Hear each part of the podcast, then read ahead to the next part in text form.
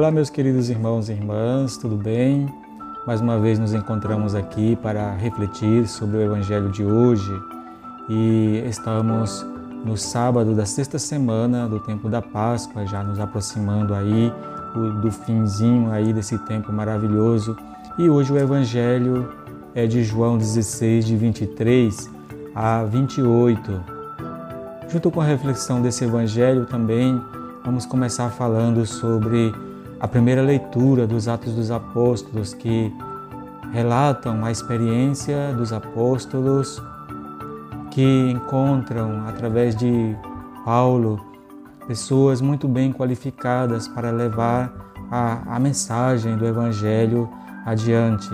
Graças a estas pessoas muito bem escolhidas e preparadas, acolhedoras da mensagem do Evangelho, é que a igreja cresceu, a igreja chegou ao mundo conhecido naquele tempo. E todos nós sabemos que é urgente também hoje pessoas que possam se dedicar à, mensagem do Evangelho, colocando a sua vida à disposição da mesma maneira que, daqueles que acolheram a mensagem levada pelos apóstolos e o Papa Francisco não se cansa de dizer que todo batizado precisa ser enviado. Todo batizado está chamado à missão. Às vezes fala até de um jeito que muitos não compreendem, porque certa vez ele disse que não temos que esperar que alguém diga, que alguém mande.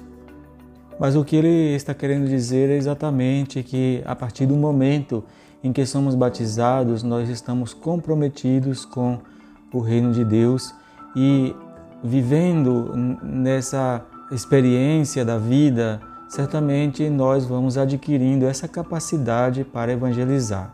Nosso batismo é apenas o começo da, da grande tarefa de evangelizar. No Evangelho de hoje, Jesus fala que todo aquele que pede em seu nome receberá.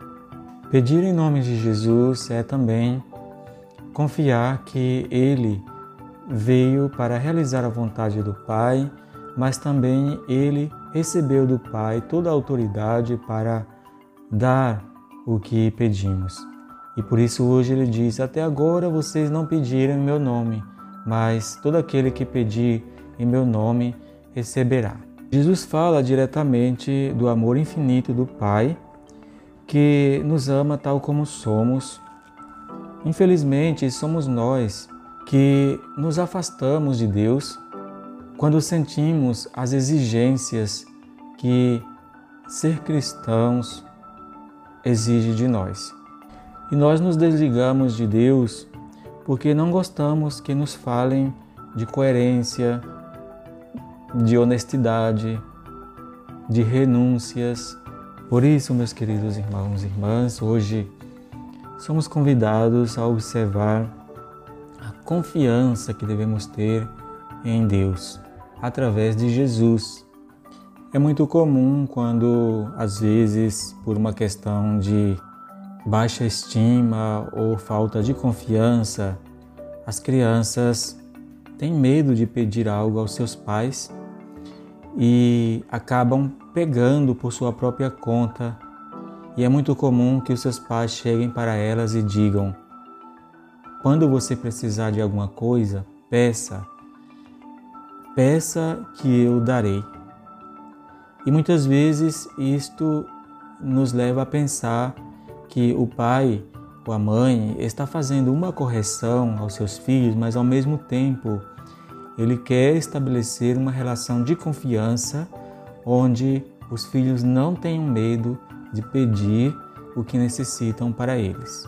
Quando um pai e uma mãe sabem que os seus filhos necessitam de uma, alguma coisa, eles fariam qualquer coisa para que eles possam ter, mas também eles sabem se verdadeiramente aquilo é necessário para a vida dos seus filhos, porque muitas vezes os filhos pedem coisas que nem sempre são necessárias para a sua vida. Mas, em relação com o Evangelho de hoje, isto tem algo a ver com a confiança. Saber a quem ir e se dá conta de quem está dando aquilo que pede. E uma das características mais bonitas de Jesus no meio de nós é que ele veio para reestabelecer essa relação da humanidade com Deus. Porque muitas vezes a gente se aproxima de Deus da maneira errada. Ou a gente faz uma espécie de barganha oferecendo algo em troca, porque acha que Deus só nos dá algo se a gente oferecer algo para Ele, ou porque não temos esta aproximação de confiança e não conseguimos nos aproximar para pedir aquilo que necessitamos. E aí, Jesus, no Evangelho de hoje, nos anima, através dos discípulos, a pedir algo a Ele, porque muitas vezes aquilo que a gente sente que está muito longe, muito distante de nós, a gente acaba fazendo disso como uma esperança, mas Jesus se faz visível e presente no meio dos discípulos, junto com eles, então ele está próximo. Então é dizer assim: Eu sou o Deus próximo, eu sou aquele que vocês podem pedir porque eu estou aqui. Não estou longe, não estou lá no infinito, eu estou aqui.